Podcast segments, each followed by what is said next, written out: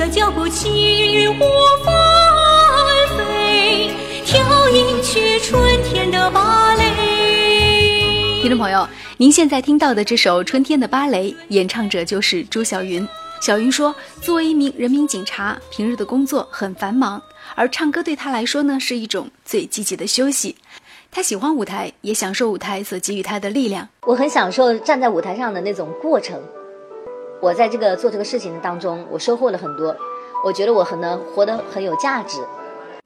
我就是让别人看到，我们基层的民警也有闪光的一面。难道民警就不能唱歌，唱得像专业歌手那样好吗？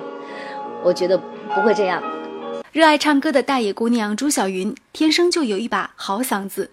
从幼儿园、学校到走上工作单位，一直都是活跃的文艺骨干。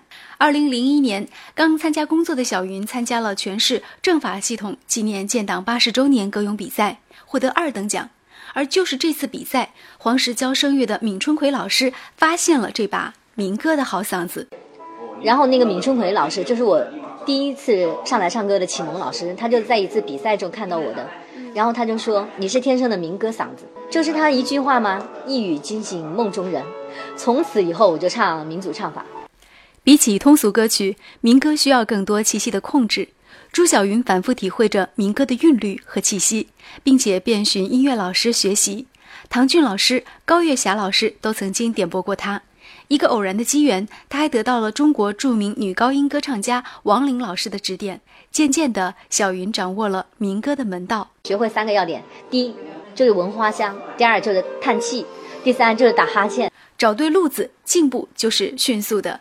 二零零三年，在黄石军旅歌曲大赛中演唱《兵哥哥》，获得最佳演唱奖。二零零四年，参加中央电视台《欢乐中国行》大野印象晚会，演唱《龙船调》。而下面要听到的《山里的女人喊月亮》是朱晓云民歌演唱当中的代表作。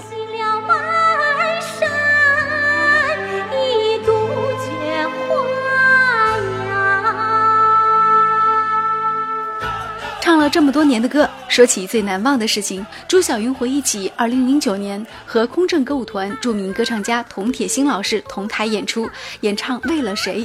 老艺术家舞台上那份忘记年龄、记住精神、传递生活感悟的能量，让他非常的感动。其实有很多人对我唱歌很不理解，我觉得没什么。我对我自己的要求就是，我一定要阳光的活着，美丽的活着，一切都是决定于你的心态。这么多年来，一路歌唱，警花朱晓云一直踏着春天芭蕾的节奏。她感谢领导同事这些年给予她的支持，感谢爱人这么多年默默的守护。她最高兴的事情就是这么多年过去了，做好本职工作之余，自己一直没有离开过舞台，自己的这份坚持还传递给了儿子。我一直在坚持自己的梦想，在学习，对我儿子无形之中是一种影响和熏陶。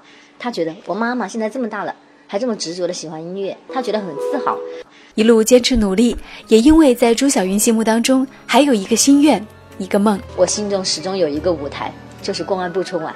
即使不能上公安部春晚，我也希望就是参加公安部那个文艺小分队嘛，能到全国各地的基层的公安机关为基层的民警演出。